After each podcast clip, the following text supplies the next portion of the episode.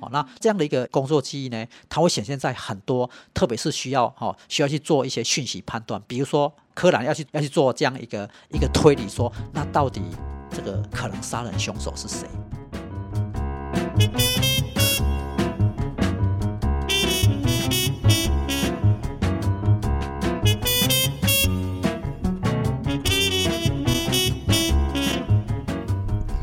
新闻荧光笔帮您画重点。Hello，大家好，我是多用心企划主持 Nancy。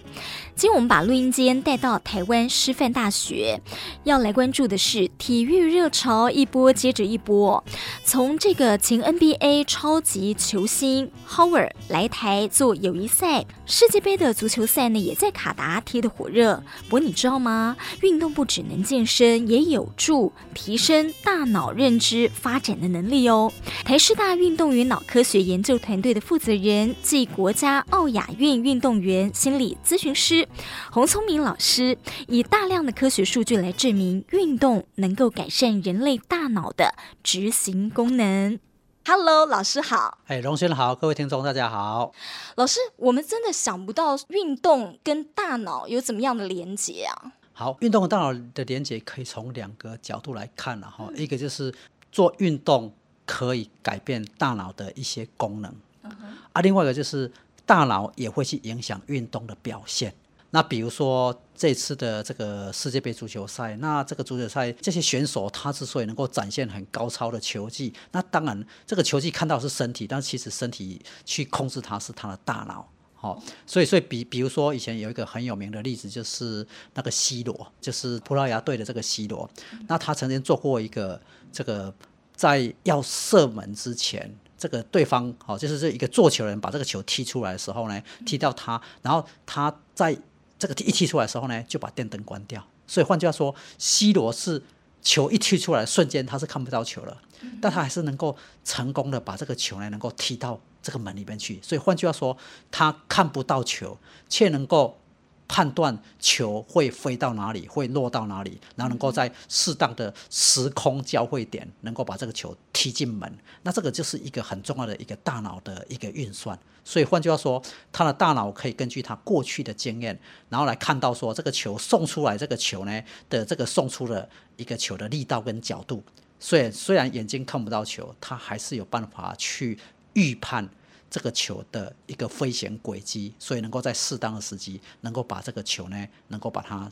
踢进这个球门。所以这个就是一个大脑影响我们的身体，哈，影响运动表现的一个例子。那当然，我们现在可能大家比较关心的是，那如果我要让我的脑变得更好，我们脑力变得更好，我们可以怎么样用运动来帮助它？对，我们常会觉得说，哦，这个我大脑的记忆力可能是天生的，对，我天生生下来啊，我的记忆力好不好，这也没有办法了。当然，随着年纪越来越大，哦，我可能这个记忆力会越来越差。但通常都会觉得脑袋就是记忆力天生的，但其实您的书推翻了这个论点，就是说啊、我们的记忆力或是其他的认知功能，哈，因为我们的。大脑这个脑力，它可以它可以产生的功能，事实上是很多了哈。这个脑力可以从小从一个很基本的，包括他的感知觉能力，哈，比如说我们的。视力啊，我们的听力啊，这个这个这个看起来好像是是我们的器官，其实是我们的这个脑也有会有影响哈。然后再是说我们的一些理解能力啦、思考能力、运算能力，比如说你数学做心算，那是一种这个心算的能力哈。那这些都是属于一些认知的的这个功能哈。所以我们的专注力、我们的这个啊、呃、学习的能力、我们问题解决的能力、我们的记忆，这些都是都是跟认知功能有关。那所以这些认知功能它。确实是会随着我们的这个年纪的增加，它会慢慢会退化。好，那在这个受基因的影响之下，环境会影响它。所以在这个环境影响的这一部分呢，了解到环境怎么去影响这些认知功能，事实上可以提供给我们非常多有用的讯息，就是我们如何能够透过去改造环境，而能够去让这些脑力呢能够变得更好。小孩子可以让他变得更厉害。如果是成人的话，能够让他的这高功能状态维持更久。好，就说我们的运动，呃，其实跟大脑认知有关。那您其实透过了大量的一些科学数据来去做证明。呃，有一项研究呢，说是招募了一百三十二位的这个年龄介在二十岁到六十七岁，他们的身体状况是良好的。但是呢，有氧势能较差的成人呢，将所有参与者分成两组，一组给予每周四次，呃，三十到四十分钟渐进式的有氧运动，另外一组在相同的课程时间里。呢是进行简单的伸展操，在经过了二十四周的这个课程之后呢，进行执行功能的认知测验，结果有两大发现是说，呃，只有有氧运动的人哦，他改善了认知弹性，而年纪较大的参与者，他的认知弹性改善幅度也大于年纪较轻的。这个证明是说，所以我如果参加像这样的运动，不管我年纪大小，我年纪大，甚至我的认知是比年纪小的还改善很多。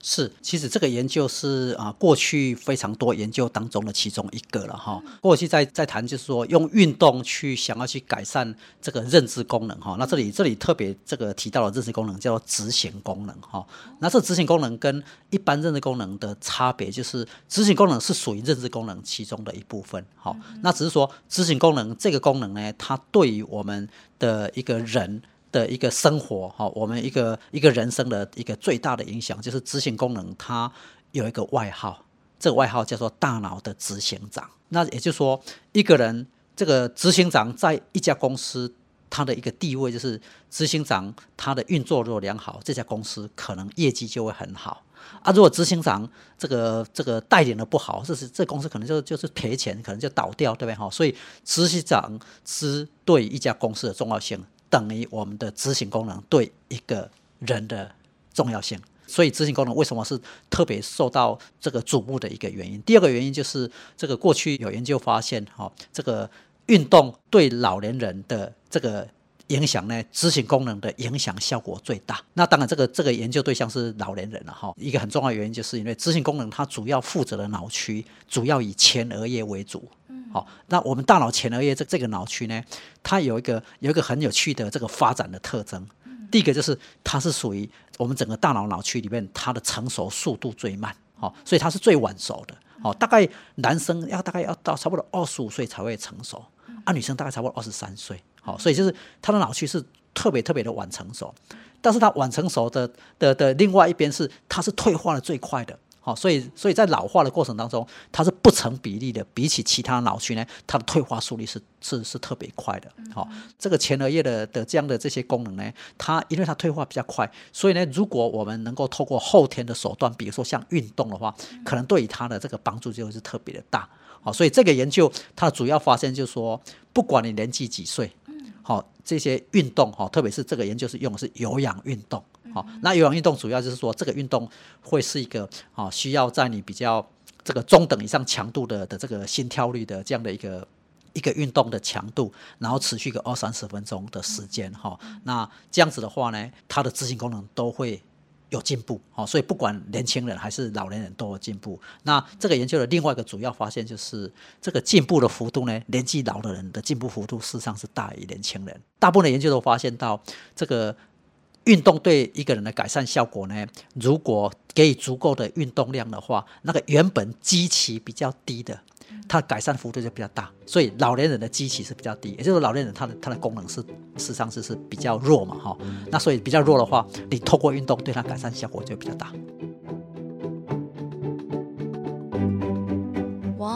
老师，你刚才一直在讲那个前额叶啊，所以你说大脑执行长就是这个前额叶，是不是？哎，大脑执行长是这个前额叶里面主主导的一个叫做执行功能。好，执行功能，所以执行功能里面，当然如果要去谈里面的细节的话，执行功能这个根据哈加拿大这个英属哥伦比亚大学的一个发展心理学家叫做 Diamond 啊，这个教授他的一一个理论模式的话，这个执行功能里面包含六种功能，好，那六种功能里面有三个是比较核心基础的功能，哈，这三个就是一个叫做意志控制，好，那是意志控制是什么？这个意志控制就是你能够抵抗诱惑。抵抗干扰、能够抵抗冲动的能力。好，那这个能力大概大家最耳熟能详的这个能力的显现，就是那个棉花糖实验。这个棉花糖实验事实上就是一个这个很久以前做过的一个实验，然后就是就是一群都是很小的的这个小朋友，然后实验者找他们来做实验，然后讲跟他讲话，然后给他一颗棉花糖，然后告诉他说啊，他等一下会再回来。好，啊，如果回来的时候呢，棉花糖还在的话，会给你第二颗。如果回来说棉花糖已经吃掉了，那就是吃掉了，就是一颗哈。所以这小朋友就面临两个抉择，一个就是能不能抗拒他很想要吃的棉花糖，能够抗拒抵抗这个棉花糖的诱惑，暂时不吃。因为如果暂时不吃，就有机会得到第二颗棉花糖啊。如果抵抗不了，把它吃掉，啊就没有第二颗。所以这个实验后来他长期追踪就发现说，这些有吃掉跟没有吃掉的呢，他们长大之后的这个发展是不一样的。那没有吃掉的。就说他有办法暂时抵抗这种诱惑的人呢，就是他具备所谓的延宕酬赏的能力，所以这个延宕酬赏能力有助于他长大之后的这个身体健康啊、功课啊、这个家庭这个收入啊这些哈，都是有比较有的哈。所以这个这这个棉花糖实验是来提供这样一个讯息。当然后面有一些研究发现棉花糖实验的的这个结果可能不是只有这么单纯了哈，但是抑制功能的好不好跟一个人他的这个达到目标行为这件事情，实际上是真的有帮助。好，那在眼前可能在我们社会大众上面，意志功能很需要应用的地方，就是特别是对抗一些美食的诱惑。好，比如说，比如说一个一个一个被一个想要减肥啊，医生告诫他不能吃太多太多甜食的人，如果甜食是他的最爱，但是医生告诉他你不能吃太多甜食，那在一个碰到甜食的场合。这个就是一个很大的挑战，所以他有没有办法能够抵抗得住这种诱惑？好，那还有很多的的其他诱惑，比如说手机的诱惑。好，我们大家都喜欢滑手机，晚上该睡觉不睡觉还在滑手机，所以能抵抗手滑手机诱惑，这个也是一个很大的意志意志功能的一个显现。这个第二个个核心的就是叫做工作记忆。好，那工作记忆它是一种比较像是短期记忆，但是它超出短期记忆，就是说它的这个记忆是属于。暂时的把一些讯息 hold 住在你的大脑里面做一些运作，好，那这样的一个工作记忆呢，它会显现在很多，特别是需要哈需要去做一些讯息判断，比如说柯南要去要去做这样一个一个推理，说那到底这个可能杀人凶手是谁？那他就必须要把很多的讯息，然后这个讯息同时考虑，根据这个讯息的出现的时间、出现的地点，对不对哈？那讯息的关联性，在他大脑里面整个做一些思考之后，他才有办法去理出，诶，可能。凶手是谁？所以你可以说柯南做这个做这个做这个一个一个判断哈案情的一个推理判断呢，他是需要非常多的工作记忆。所以工作记忆好的人，他对于解决问题的能力啊，对于数理的能力都会很有帮助。好，那第三个是叫做认知弹性。好，那认知弹性这个认知弹性指的就是说一个人能够在不同的规则当中能够换来换去，好，能够从不同的。角度不同的高度来看事情，好，能够在这个框架之外思考。所以讲到这些，可想而知，这个啊、认知弹性跟创造。好，跟创造力、跟创意会有非常密切的关系。好，所以这三个都是属于这个执行功能里面。好，根据 Diamond 这个教授的理论架构呢，是他三个主要的这个基本的的这个能力。所以，所以这三个如果强的话，一个人如果能够抵抗的诱惑，用理性来做决策；一个人呢，这个工作记忆又很好，可以把很多的讯息 hold 住，一起去做判断、做一些推理，然后又很有认知弹性，能够在框架外思考，很有创意。这这样的一个人，他在这个社会上面，不管是读读书啦，不管是工作啦，各方面，他成功机会就很高。